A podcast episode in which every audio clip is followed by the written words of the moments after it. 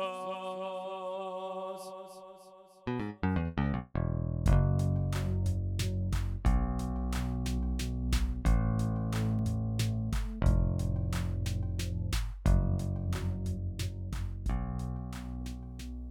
pessoas, aqui é o Rios e eu estou publicando para vocês uma palestra que eu ministrei ano passado na semana de design que tinha como principal tema economia criativa. Para explicar rapidamente, porque eu estou num momento aqui muito corrido, nessa palestra eu tentei trabalhar com alguns elementos que eram referentes não só à área de design, mas de certa forma com relação, é, referia-se aos produtores de conteúdo. É, eu usei muitas imagens, então há um certo espaço de tempo entre a minha fala. Geralmente era porque eu estava substituindo, trocando essas imagens durante a, a fala. E talvez para alguns uh, pareça didática demais, mas é, como o público era muito diverso, eu preferi tentar ser mais didático do que me aprofundar mais nesse tema que foi discutido eu tive alguns problemas com a gravação, então eu tive que fazer algumas intervenções durante o episódio, mas acredito que ficou sem grandes problemas, dá para entender uh, o que está sendo discutido. É mais para facilitar mesmo e evitar que vocês tenham ruídos desnecessários durante o episódio. Eu não lembro se eu cheguei a falar no episódio, mas a música que abre essa minha palestra chama As Coisas Não Caem do Céu, do Leone, tá? Além disso, alguns elementos que foram discutidos nessa palestra uh, podem soar datados, afinal, era pelo momento que estavam sendo trazidos à tona, uh, e outros, até de certa forma, considerando que já tem um ano dessa palestra, permanecem é, bem atuais. Né? Mas a, a ideia de, de, liberar esse áudio, de liberar essa palestra para vocês, é, tem a ver com o dia do podcast. Infelizmente, eu não consegui fazer a edição a tempo de soltar no dia, mas é um pouco da minha contribuição, um pouco da minha divulgação, não só dentro da podosfera, mas também fora dela, uh, dessa mídia que nós tanto amamos.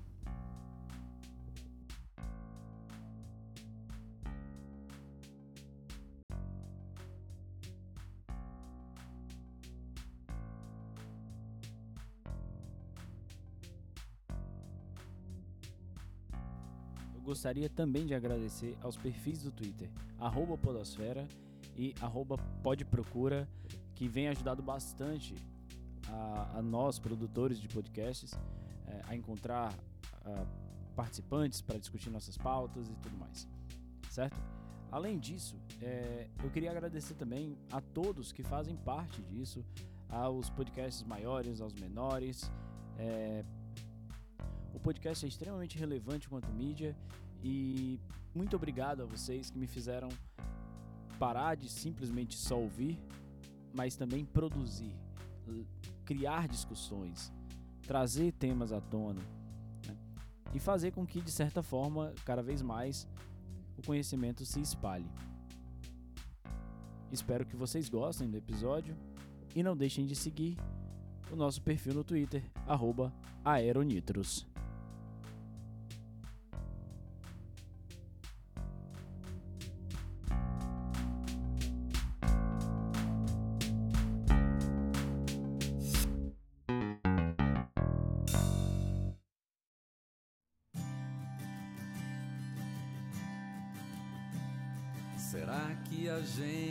Gente se esquece ou nunca chegou a saber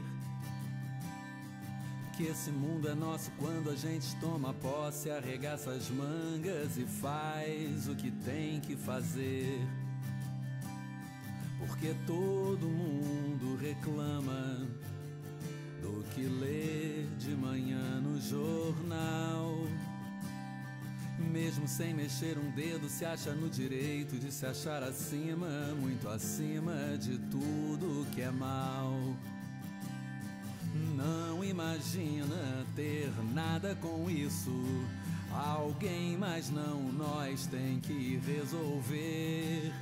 A gente já fez nossa parte, xingando essa corja em frente à TV.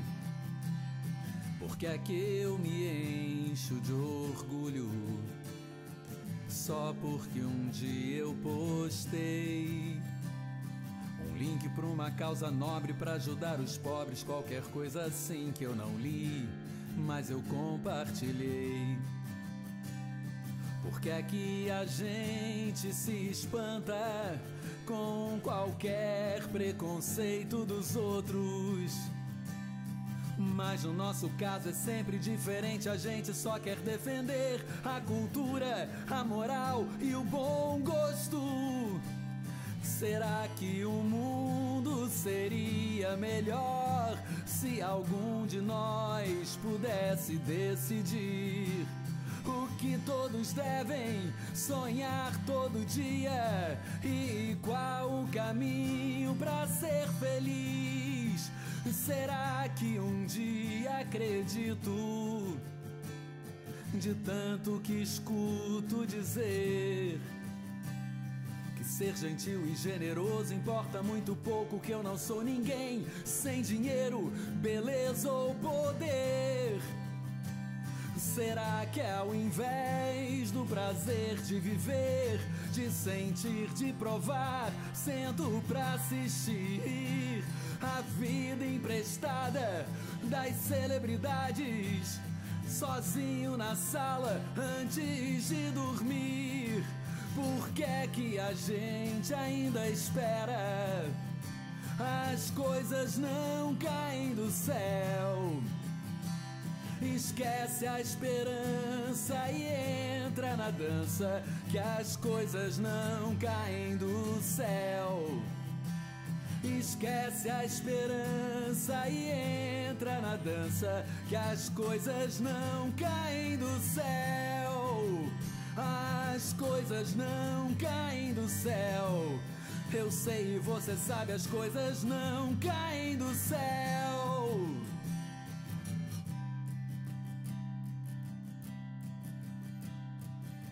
Todo mundo reclama do que lê de manhã no jornal.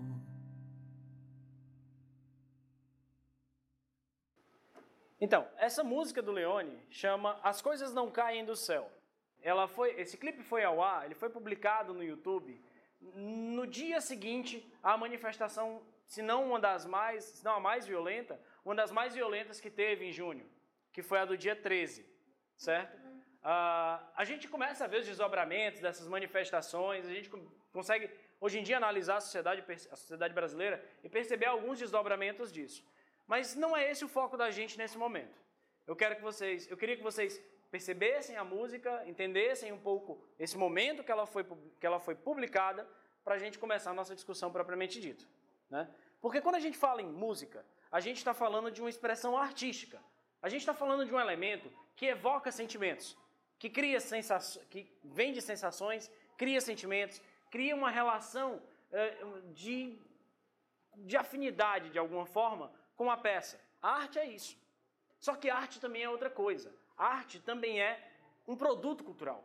Ela é um produto de um tempo e ela geralmente está relacionada a mercado. A gente pode até ser um pouco utópico e achar que não tem essa relação, mas tem. Em geral, quem produz música, quem produz cinema, quem produz qualquer tipo de arte, produz para ser visto, produz para ter um alcance grande. Pode não produzir pensando em ser rico, alguma coisa assim. Até porque se for essa a expectativa, tadinho, né? Mas ah, existe essa relação. A música é um produto cultural. Ela é produto porque ela está dentro, ela se, ela está dentro de um contexto de uma indústria da indústria cultural. Ela é produto para consumo de massa, para consumo de muita gente. Mas ela, ao mesmo tempo, ela está relacionada à cultura.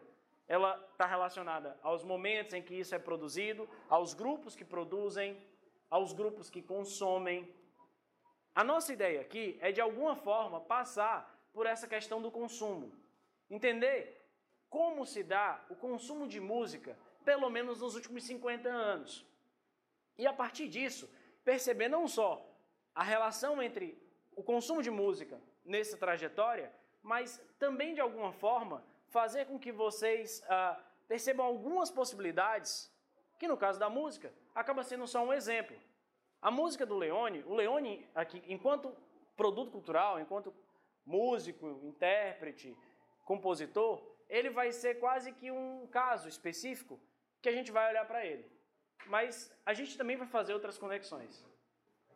Uh, basicamente, uh, o, que, o, que, eu quero que vocês percebam aqui é não só uh, relações mais óbvias que acabam acontecendo entre música e design, mas também relações mais, mais complexas que podem acontecer. A música e algumas outras formas de produção cultural se encontram num momento muito específico e que, ao meu ver, o designer pode ganhar muito com isso. Essa, de certa forma, é a hora de tirar o projeto da gaveta. Tá? Mas antes da gente chegar nesse ponto, uh, vamos fazer essa trajetória mais lenta, mais devagar, para a gente entender essas relações. As pessoas que já estão dentro da faixa de idade mais próximas da minha, uh, geralmente consumiam música. Talvez, uh, eu acho que esse termo pode parecer estranho para alguns, consumir música. Né? Ah, mais uma vez, a gente está pensando em música como produto, então produto você consome. Né? Mas ah, ouviam música de uma forma mais material. Minha, minha relação com a música começa, por exemplo, ah, com o consumo daquilo que a gente chamava de álbum. O que é o álbum? É basicamente um momento, o momento da trajetória de um músico, todo reunido em, e publicado, ou seja, produzido e publicado ao mesmo tempo. Né? Ah, esse álbum não necessariamente ele precisa ser o que a gente chama de álbum conceitual, né? Mas ah, como por exemplo Dark Side of the Moon do Pink Floyd, um álbum que ele é conceitual e tudo mais. Eu não estou falando desse tipo de álbum.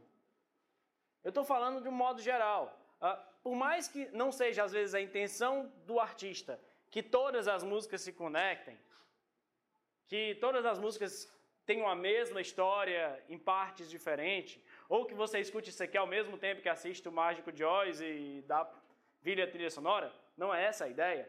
Uh, mas, de um modo geral, todo uh, álbum ele é o reflexo de um momento do artista. Mas, uh, de um modo geral, o álbum ele é a síntese daquele momento do artista. Né? Ah, nesse sentido, você tem alguns designers que também apareceram aí. Tipo, um caso bem emblemático é o do Derek Riggs. O Derek Riggs foi responsável, por exemplo, por ah, praticamente todas as capas do Iron Maiden. Até existia uma, para quem gosta dessa banda, existia todo uma, uma uh, um exercício né, de, de, de procurar a assinatura do designer nas capas. Ele sempre deixava o seu símbolozinho, a sua assinaturazinha lá em todas as capas. Mas enfim, eu estou falando do álbum como um todo, certo? De alguma forma, esse foi o modo que pautou a indústria fonográfica. Quando você comprava, quando você queria comprar música, você comprava um disco, geralmente um LP. E ali você, de alguma forma, era obrigado a consumir todas as músicas. Não havia escolha. Obviamente que aí, uh, uh, dependendo da fase do artista, você podia adquirir um álbum que basicamente tivesse muitas músicas boas, outros com nem tantos, só com duas ou três melhores. Então isso acabou pautando muito a produção de música. Mas nem sempre se consumiu música assim. Se a gente pensar só nos últimos 50 anos, um pouquinho mais, uh, você vai ter, por exemplo, entre a década de 20 e 40, a chamada Era de Ouro do Rádio.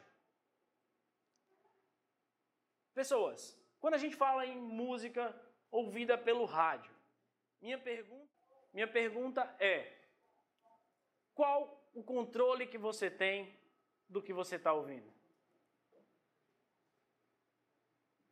Você basicamente tem duas opções aí. Ou você mexe no botão para mudar de estação, ou você desliga e vai fazer outra coisa. Não há outra opção. Você escuta o que o rádio te oferece. Certo?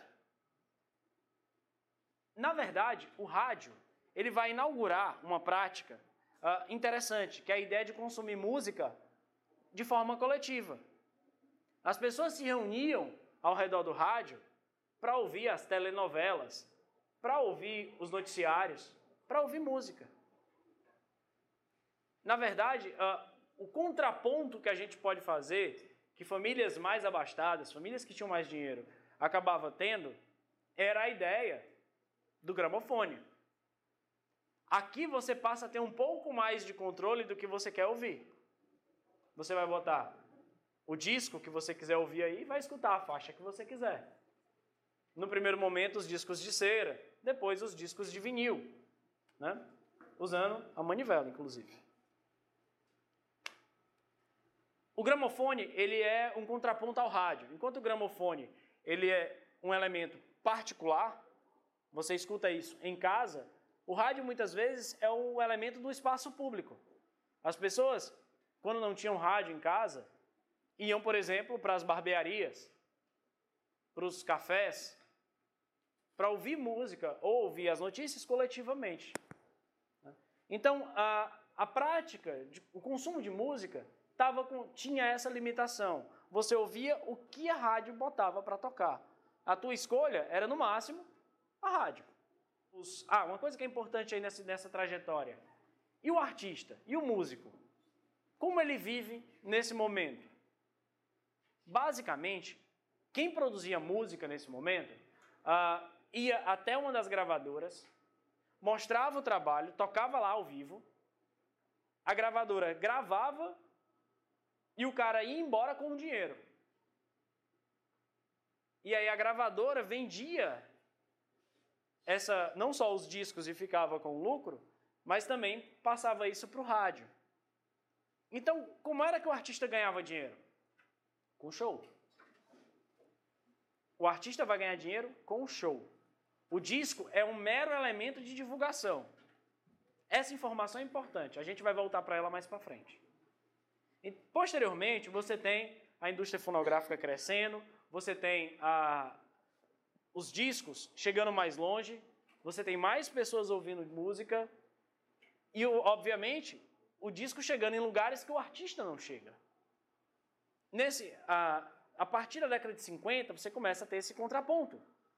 Você ouve música, você consome música pelos discos, mas você não vê mais o artista.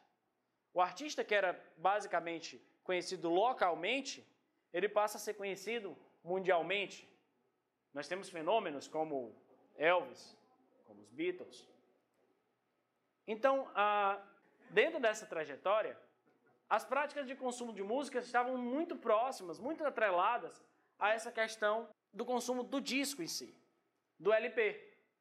Nesse sentido, uma historinha que eu posso partilhar com vocês foi, por exemplo, da primeira vez que minha mãe tentou usar um aparelho de CD.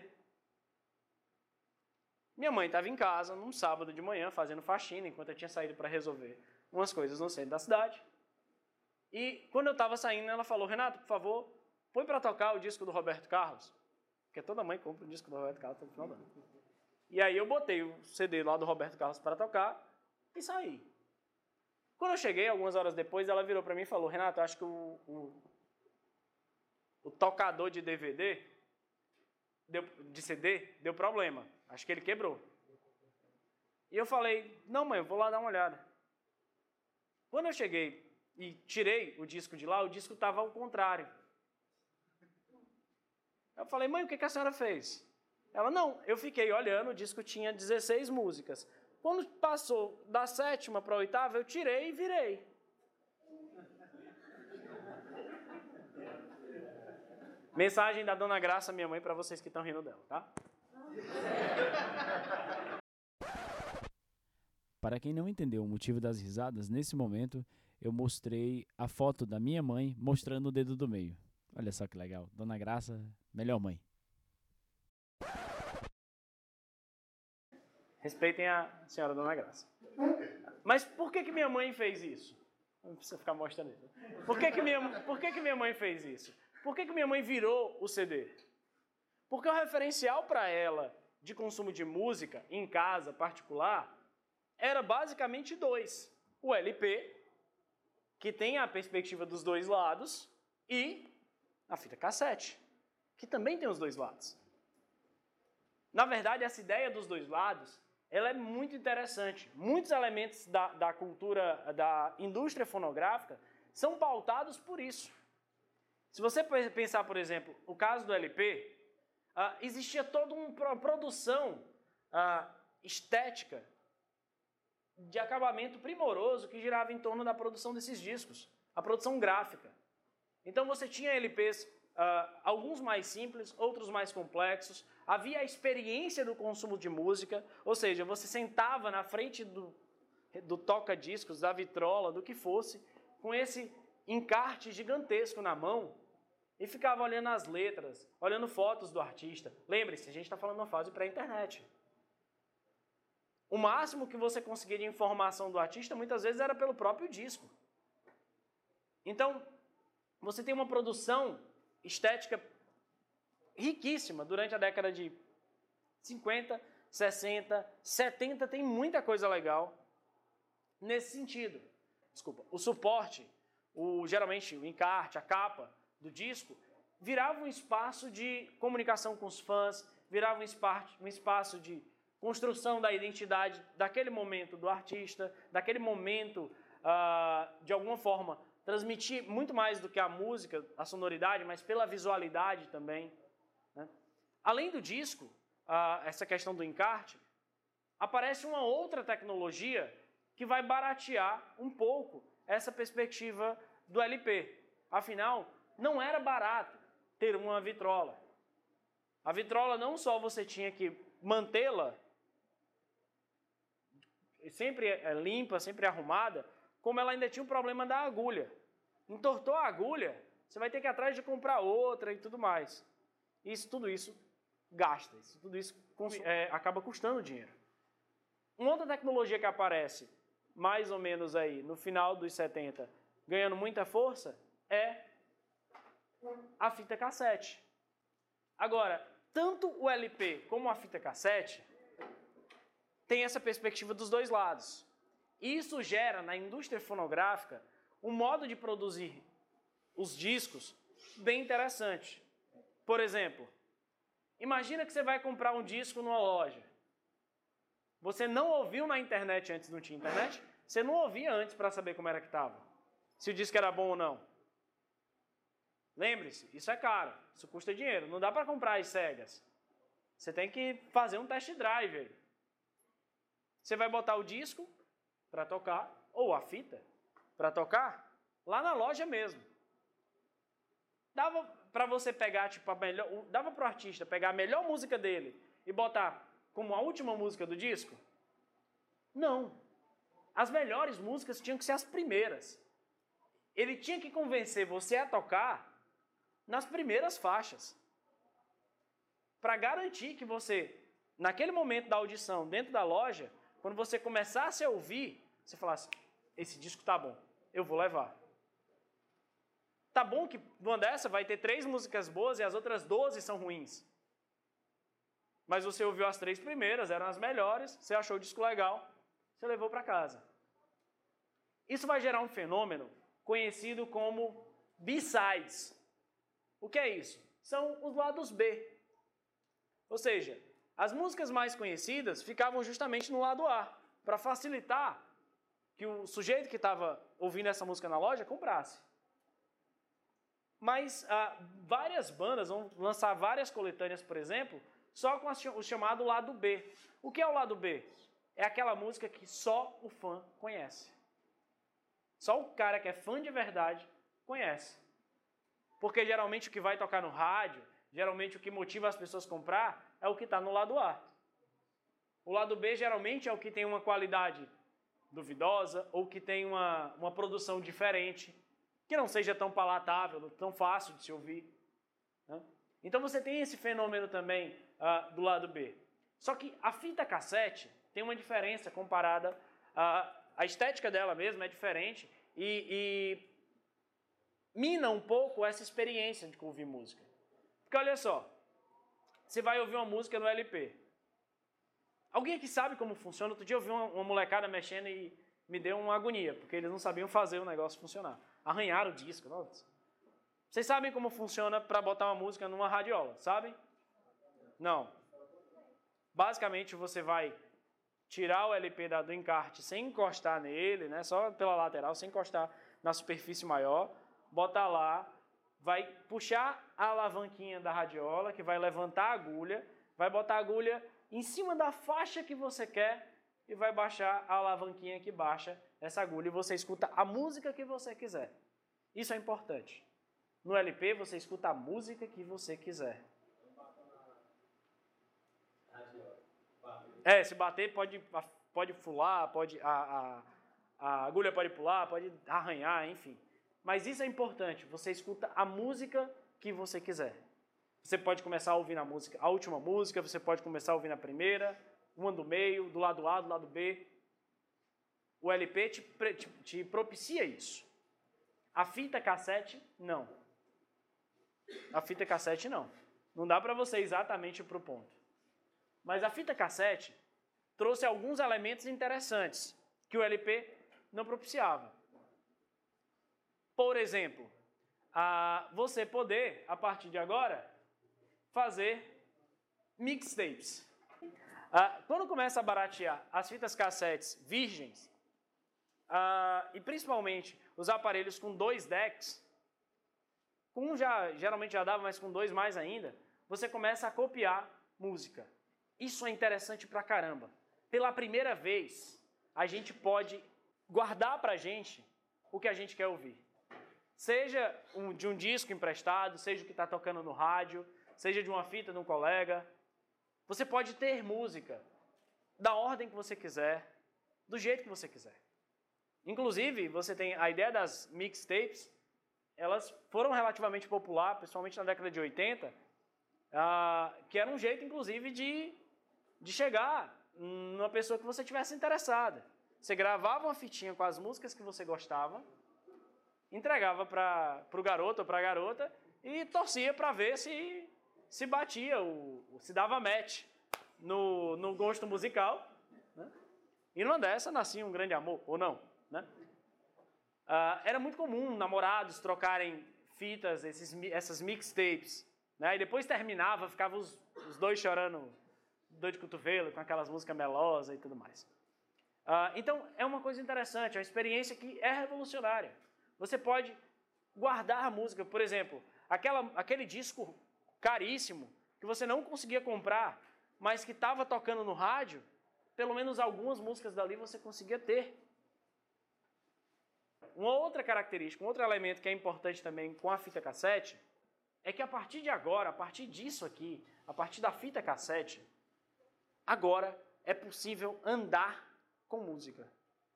Nas minhas aulas, eu brinco que, principalmente quando a gente está discutindo questões culturais e tudo mais, eu brinco que a gente precisa desnaturalizar as coisas. Tem coisas que a gente meio que faz muito tempo que a gente usa, práticas culturais que a gente segue e que a gente não, não pensa sobre elas, a gente simplesmente absorve. Para quem gosta de música aqui, você provavelmente você escuta música o dia todo. Você sai do trabalho, no trabalho você está ouvindo música, você sai do trabalho, bota o fone, pega o ônibus, chega em sala, bota o fone, não assiste a aula. Né? Eu sei que vocês fazem isso.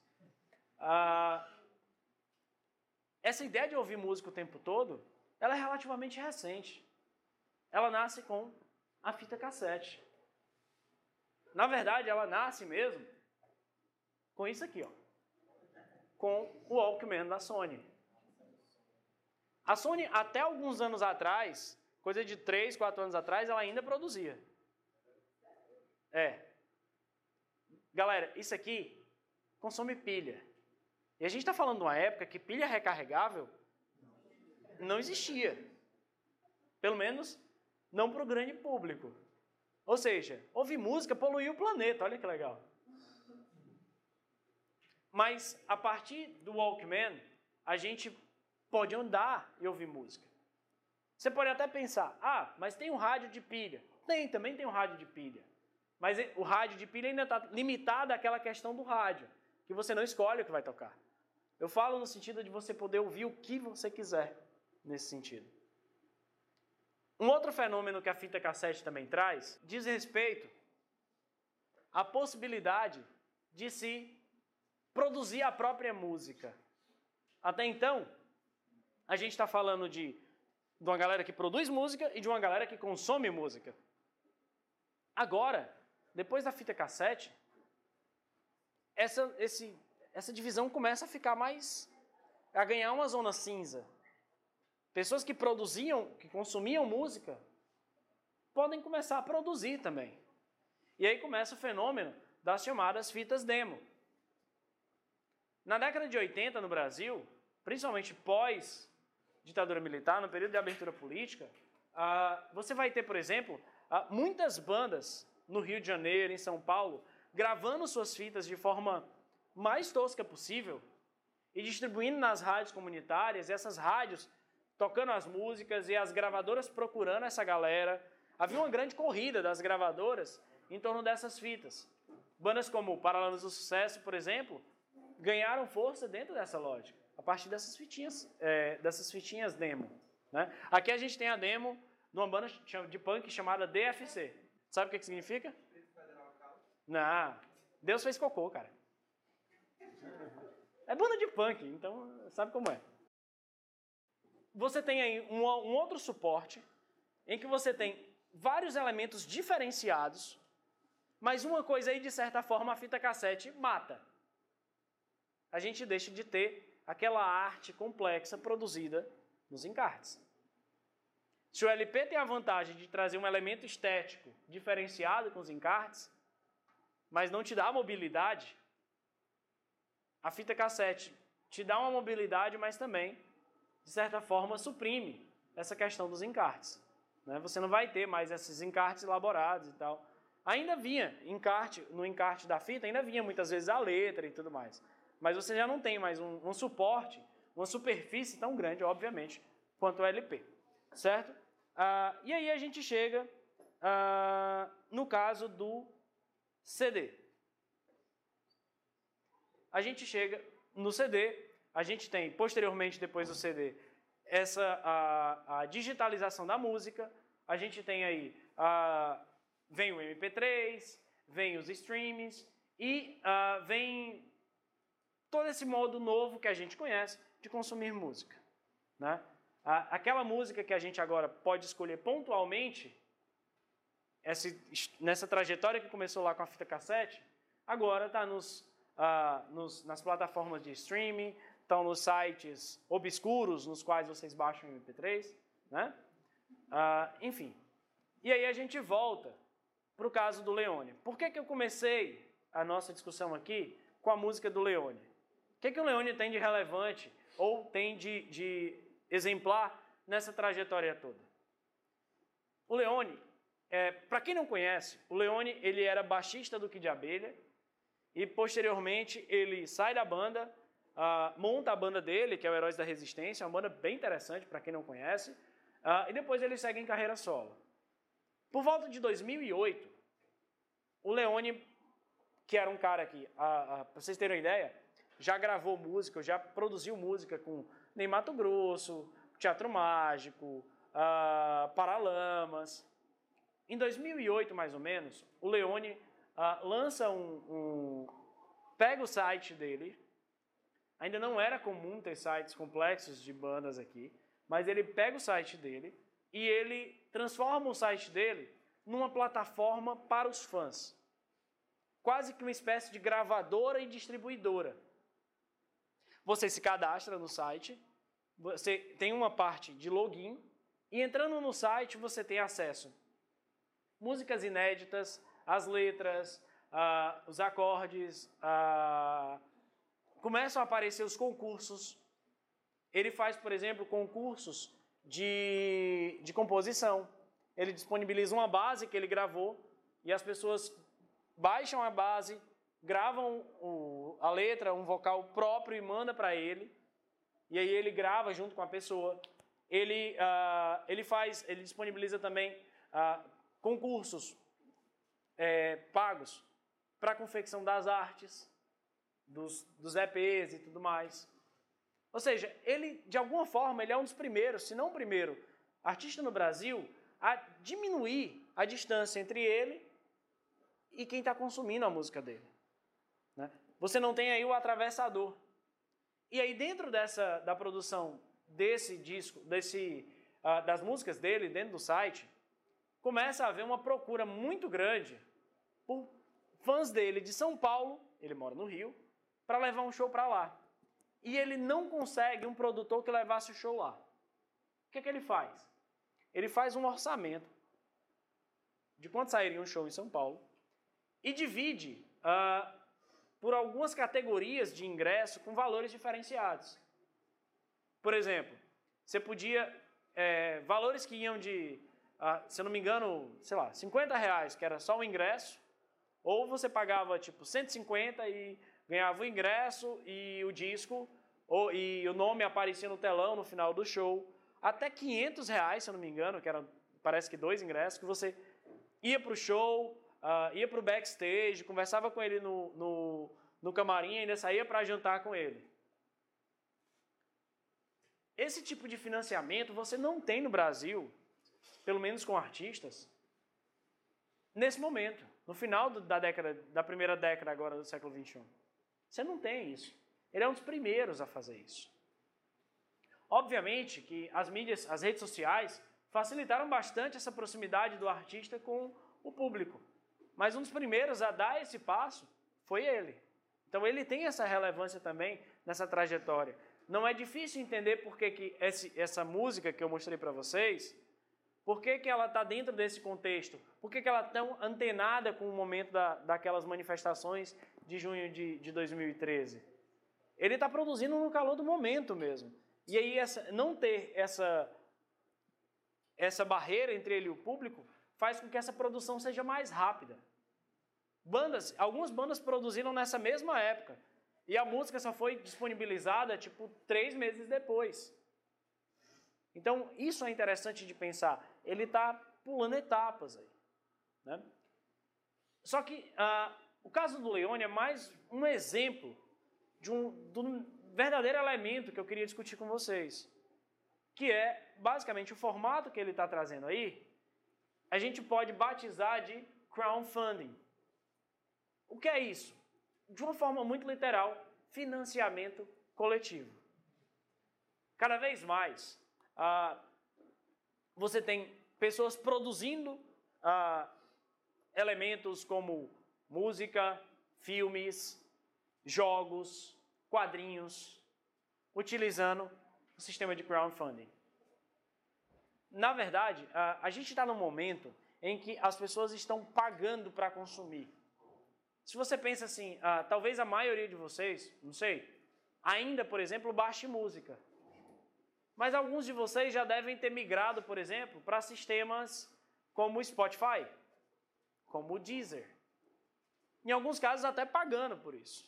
Se você não está pagando, você pelo menos está consumindo a publicidade que está ali. De alguma forma, você está pagando sua estadia ali. As pessoas estão interessadas nisso, cada vez mais a gente tem mais pessoas procurando esses financiamentos coletivos, acreditando na proposta, nas ideias de pessoas e bancando isso. Então, talvez seja esse o momento de começar a pensar, a tirar da gaveta aquele projeto, desculpa, e botar para frente e tornar ele público. Tentar ver a possibilidade, seja um quadrinho, seja um, um livro específico de arte gráfica, não interessa. A hora é agora. As pessoas cada vez mais estão procurando esse tipo de financiamento, o chamado crowdfunding. Agora, ah, só para a gente entender um pouco dessa, dessa, desse elemento aqui. Uh, antes da gente entrar propriamente nisso. No acústico do Legião Urbana, em 92, uh, ah, tem um momento em que o Renato Russo pergunta se as pessoas estão comprando o disco dele. Ah, eles tinham acabado de, de lançar o 5, e aí o, o, as pessoas pareciam não estar muito empolgadas em comprar, e ele falou, gente, tem que comprar, se não comprar não tem show. Percebam, percebam que é uma relação diferente daquela que a gente falou lá no começo. Na época do rádio, na época de ouro do rádio, o artista vivia do show. Nessa trajetória, a, os, a venda de, de, de discos foi tão grande que o show virou um elemento paralelo. Hoje a gente tem um retorno a essa perspectiva. No fim das contas, a plataforma ela vira suporte, ela vira divulgação só, porque o que vai ser rentável para o artista é o show. Né? Ah, nesse sentido, ah, a internet ela é fundamental. Por exemplo, se a gente pensar, por exemplo, o uso de, além do caso do Leone, que aproxima muito a sua produção ah, do, da internet, usando a divulgação basicamente só pela internet, você tem outros usos que vem se fazendo, no caso da música, dessa plataforma. Você tem, por exemplo, podcasts que trabalham só com música. Você tem o caso do Ouve Essa. O Ouve Essa é um exemplo interessante. É um programa de rádio que tem meia hora que se propõe a tocar só música nova. Só música nova. Lá de São Paulo. Ah, professor, mas passa em São Paulo, não toca no rádio daqui. Não, não toca no rádio daqui.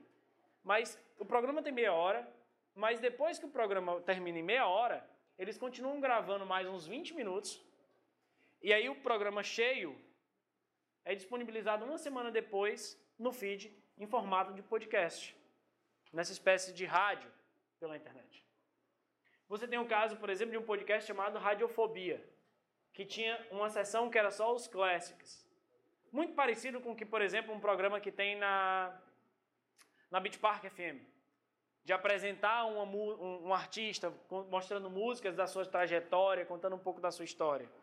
O Radiofobia funciona todo com, com artistas assim.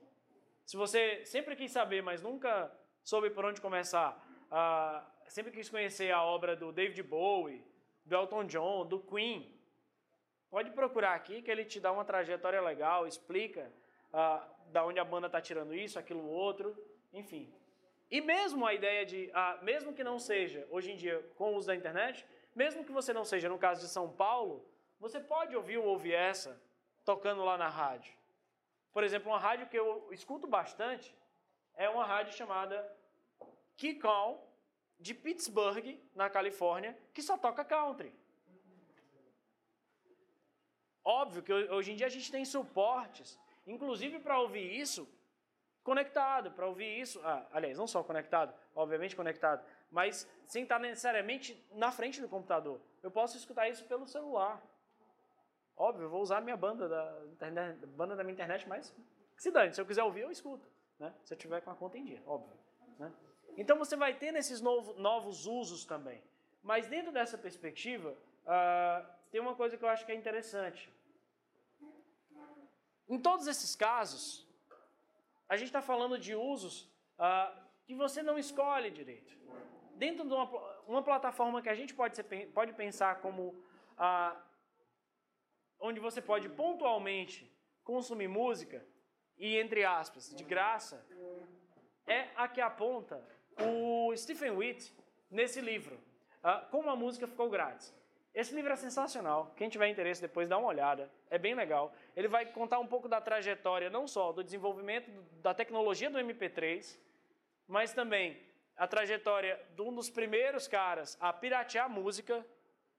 E aí uma terceira história que nos interessa, que é a do, do Morris, que era o diretor da Universal, da Universal, que é ligado à Sony e tudo mais. Olha só, uh, esse cara, esse grande executivo da indústria fonográfica, quando começa a ter a, a, começa a se piratear música e tudo mais, obviamente a queda das vendas foi foi brusca. E aí, sem saber meio que para onde ir, como fazer no mercado, ele colou nos, no neto dele, foi um dia na casa do, do neto dele e falou, o neto dele mais jovem, adolescente, falou assim: "Como você escuta música?" E aí o neto dele falou: ah, "Seguinte, eu não não baixo mas eu não pago por música. E mostrou que estava vendo música, ele ficava ouvindo música no no YouTube. Alguém aqui tem o hábito de ouvir música no YouTube? Se você faz isso, você tem que fazer isso geralmente ou no PC, ou no máximo com algum dispositivo móvel, mas com ele aberto. Em 99% dos casos você tem que estar com o YouTube aberto. Ou seja, você não consome só música, você consome geralmente também vídeo. As duas coisas aí são atreladas. Né? Uh, no caso do, do, do, desse grande executivo da Universal, o que, que ele fez? Não sei se já notaram, mas no YouTube tem a, a Vivo, V-E-V-O. Aquilo ali foi, ele criou, ele, ele pensou, cara, eu crio, a, a minha empresa paga pelo vídeo do 50 Cent, a gente banca o vídeo dele, é um vídeo só de divulgação, vai para o YouTube, a galera está consumindo isso, e eu não estou ganhando nada com isso. Então ele cria aquele, aquela plataforma na Vivo dentro do YouTube para divulgar música e ele monetizar em cima. Não é besta, né? Ah, agora, por que, que, por exemplo, você não consegue ouvir, assistir o YouTube sem estar com ele aberto, com o vídeo aberto mesmo? Você tem que estar na outra aba, você tem que usar no... Por que, que você não consegue ouvir o YouTube no teu celular desbloqueado no bolso? Porque toda a proposta dele é para manter ele aberto, para manter o vídeo conectado ao áudio. Você escuta música, você escolheu ouvir só música porque você é teimoso. Mas não é a proposta. É tanto que o, o, o aplicativo mesmo, você, se você usar no celular ou no, no tablet, o que for, você fecha o, o, diminui o aplicativo, minimiza o aplicativo, a música para. Tem uns macetezinhos, mas não, não são tão acessíveis assim. Né? Agora, o YouTube é uma plataforma em que você escolhe o que você quer ouvir. É uma plataforma que tem elementos interessantes. Por exemplo, você pode pensar a ideia. Uh, uma coisa que acontece muito no YouTube. Às vezes tem versões mais raras de algumas músicas que você não acha em lugar nenhum, de algum artista mais obscuro, você sobe a música lá. Você não ia achar essa música em lugar nenhum. Ela está lá no YouTube. Mais uma vez, é uma plataforma que as pessoas estão produzindo para lá. Nesse sentido, a relação entre quem produz e quem consome é cada vez mais próxima, principalmente com a popularização dessas plataformas. Com a popularização do Deezer, do Spotify, do SoundCloud e do Groove Shark. O Groove Shark, o Groove Shark é o mais diferente dos três. Ele é, em teoria, ilegal. É uma plataforma que você sobe, as pessoas sobem músicas para lá e você só escuta isso aqui no desktop, na página. Não existe o aplicativo. Mas funciona. É um jeito de ouvir música. A gente está discutindo isso, então é um jeito de ouvir música. Né?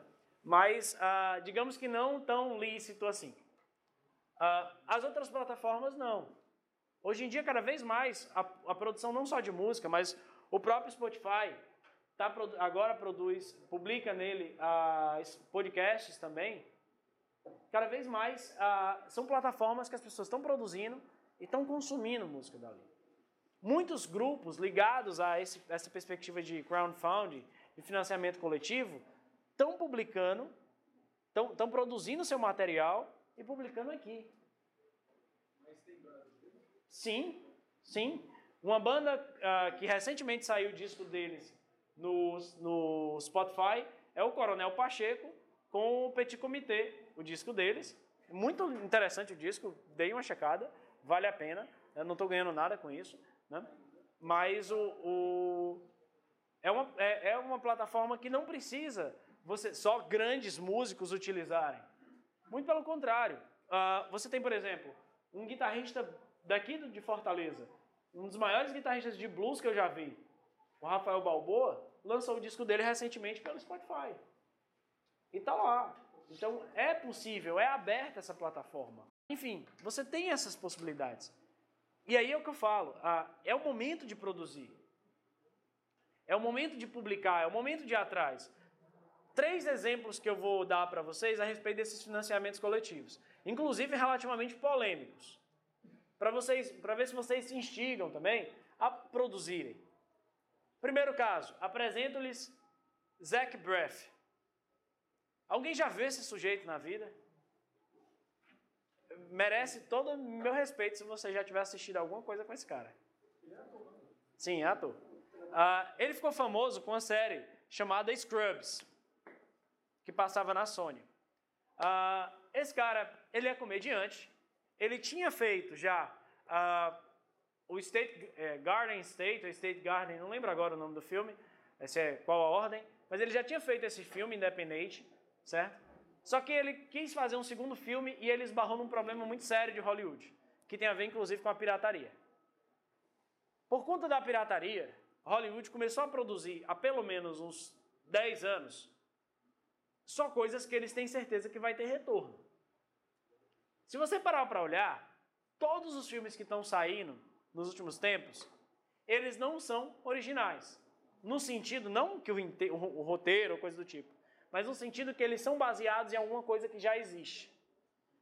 Ou você tem, por exemplo, os remakes, a, a, o Caça-Fantasmas, que mais sai de remake aí? O Power Rangers, que vai sair agora. Ou você tem uh, obras que são baseadas em coisas que já existem. Se você pensar, por exemplo, uh, os filmes baseados em livros. Quantos filmes vocês assistiram e depois descobriram que era baseado num livro? Uh, Garota Exemplar, uh, os Harry Potter. Ou seja, basicamente, Hollywood tem medo de ter prejuízo e eles só investem em produtos que eles acham que vai ter retorno. E como é que. Por que, que eles escolhem coisas que já existem? Porque você já tem uma base de fãs. Ou seja, pelo menos aqueles fãs, eles vão assistir e, queira ou não, eles vão fazer propaganda do produto.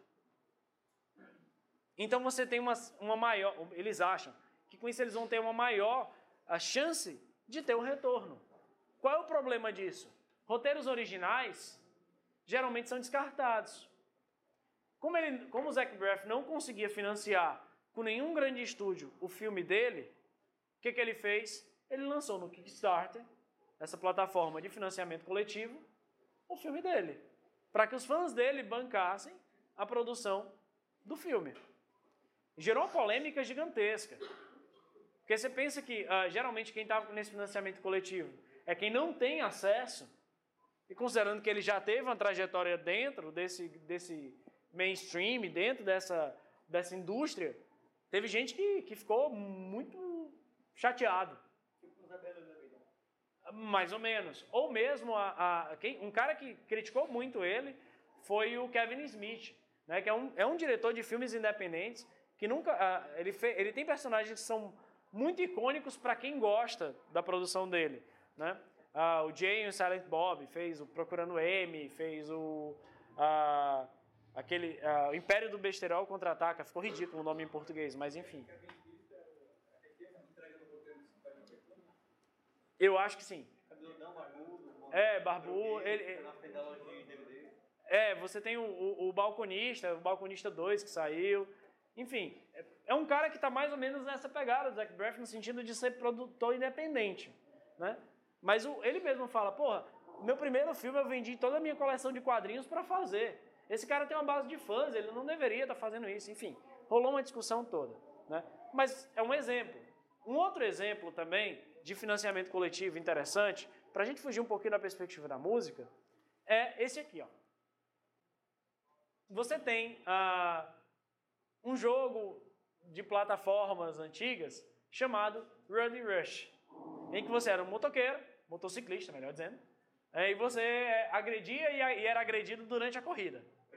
Tá? O que, que aconteceu? Ah, como eles não conseguiam, muita gente queria que saísse um, esse jogo para os novos consoles, para as plataformas novas, juntou uma galera da EA, da, a, da LucasArts, da Disney, a, de uma série de produtores, se juntaram para fazer essa, esse jogo acontecer nessas novas plataformas. Esse jogo aqui, o financiamento dele está acontecendo, se eu não me engano, desde 2013. Ele foi lançado mês passado. Hã? Né, esse, esse aqui é uma cena do jogo. Mas do saiu agora? Do de agora, esse é o de agora já. Já é o de agora. Né? Eles quiseram manter uma estética mais simples propositadamente para fazer referência ao anterior. É, tem vídeos no YouTube que já mostram tecnologias novas. Aí se você clica, eles enviam para esses sites para você ajudar eles a manter isso daí. E eu acho que os TED Talks também funcionam isso daí, né? apresentar Sim. novas ideias para que sejam apoiadas. Para que sejam financiadas. Você tem, por exemplo, a, você tem a bicicleta vela, que é uma bicicleta que, que é elétrica e tudo mais. Uh, bem interessante o projeto deles e tudo mais. Você tem aqui ó, o Oia. Isso aqui é basicamente um videogame que é facilmente conectável e que você pode jogar qualquer jogo antigo, cara. Só isso, certo? Então, uh, você tem vários, uh, vários modos de usar essas plataformas uh, de financiamento. A gente tem, o, ide o, ideal é pegar a ideia, tirar aquela ideia da gaveta e botar para frente. Dentro dessa perspectiva, a gente tem hoje, não só, você tem lá o Kickstarter, o mais famoso lá fora, mas aqui no Brasil, a gente tem o Catarse, a gente tem a Vaquinha, a gente tem o Padrim, que é uma referência ao Patreon. O Patreon é basicamente ah, uma plataforma muito utilizada hoje em dia e ela toda funciona daquele jeito que o Leone fez lá atrás. Cada vez que você vai atingindo um determinado número de seguidores, você vai atingindo metas.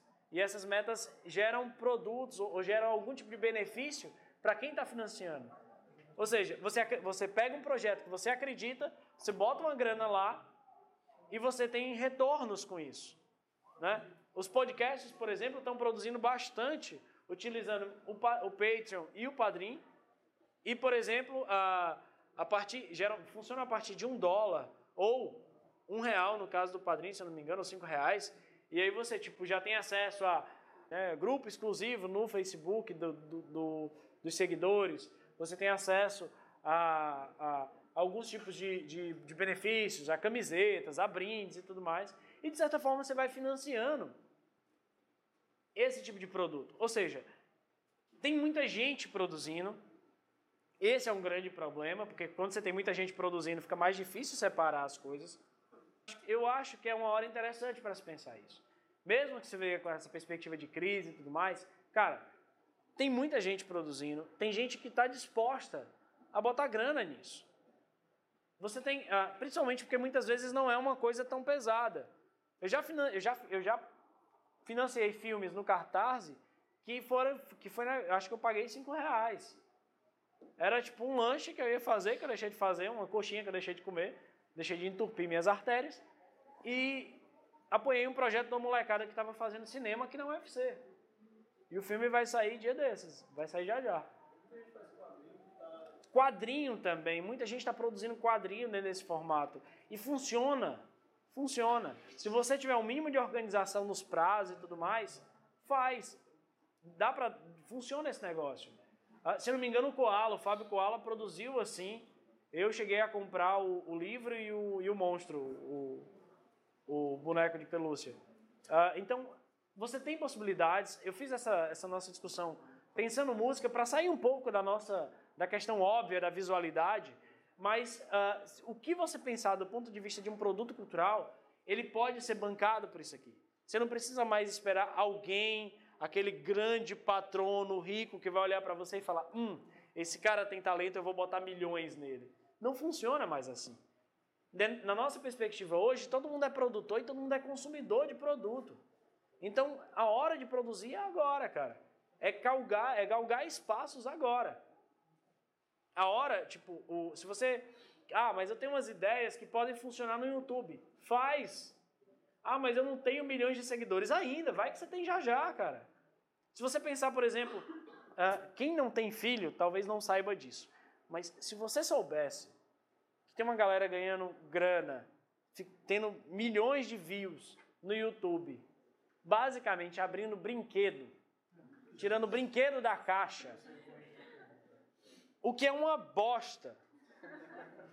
Não, não a qualidade do vídeo, mas é, é uma coisa muito ruim, porque você pega crianças que ficam o dia todo na frente do tablets, celulares, só consumindo esse tipo de vídeo.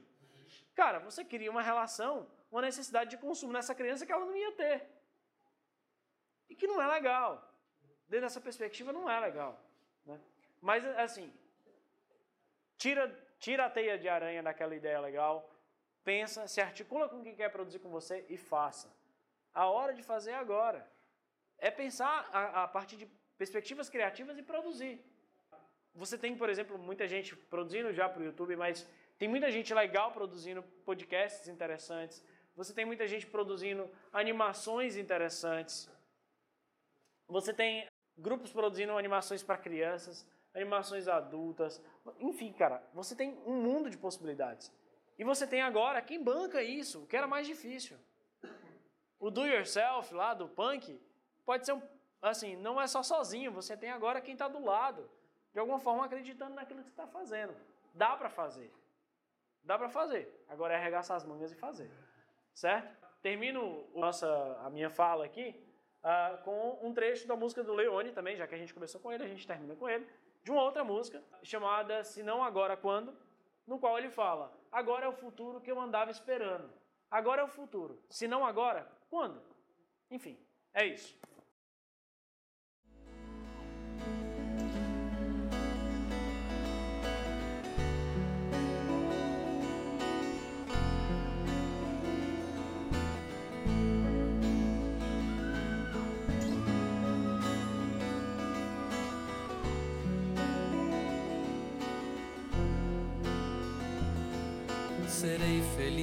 Juntar dinheiro.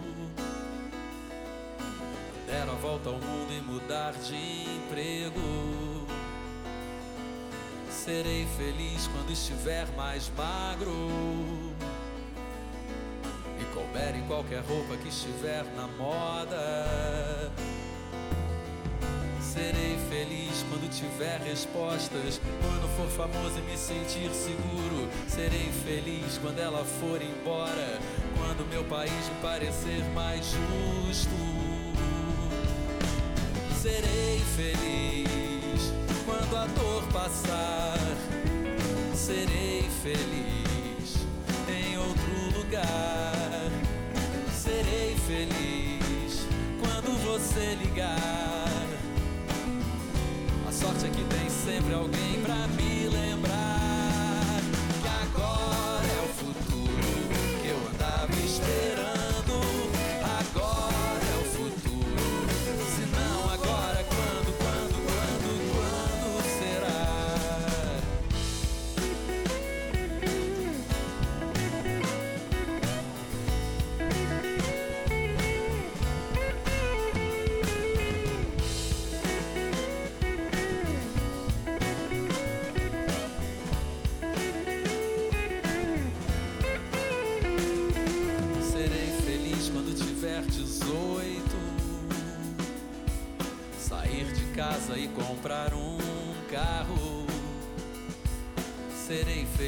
quando aos trinta e poucos comprar a minha casa, a vida for mais clara. Serei feliz quando um verso meu te fizer chorar e perder a fala. Serei feliz quando eu abrir a porta, encontrar os meus problemas arrumando a mala. Serei feliz quando o sol